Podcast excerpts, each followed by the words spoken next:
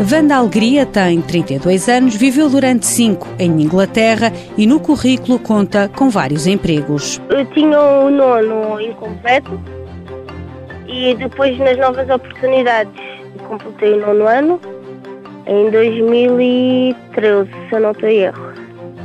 Depois fui para o Fundo de Desemprego e entretanto meti um currículo ali no hotel e entretanto chamaram-me para ir para lá. Estive lá oito meses. Entretanto, com o fim do contrato de trabalho, regressou ao desemprego. A última experiência foi como empregada de quarto no hotel da Costa da Caparica, mas Wanda já passou por diferentes áreas. Já trabalhei numa loja de roupa, na Promod, no Vasco da Gama.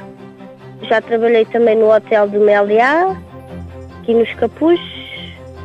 Já trabalhei quando o Fórum Almada abriu numa gelataria. Instabilidade que a levou a emigrar, esteve durante cinco anos em Inglaterra, mas entretanto foi mãe, decidiu regressar a Portugal e inscreveu-se no Instituto de Emprego e Formação Profissional. Eu deixei o currículo no, no hotel e eles chamaram-me e depois disseram-me que era para o IFP porque eles pagam uma porcentagem, então eles metem sempre oito pessoas eles não põem ninguém diretamente pelo hotel.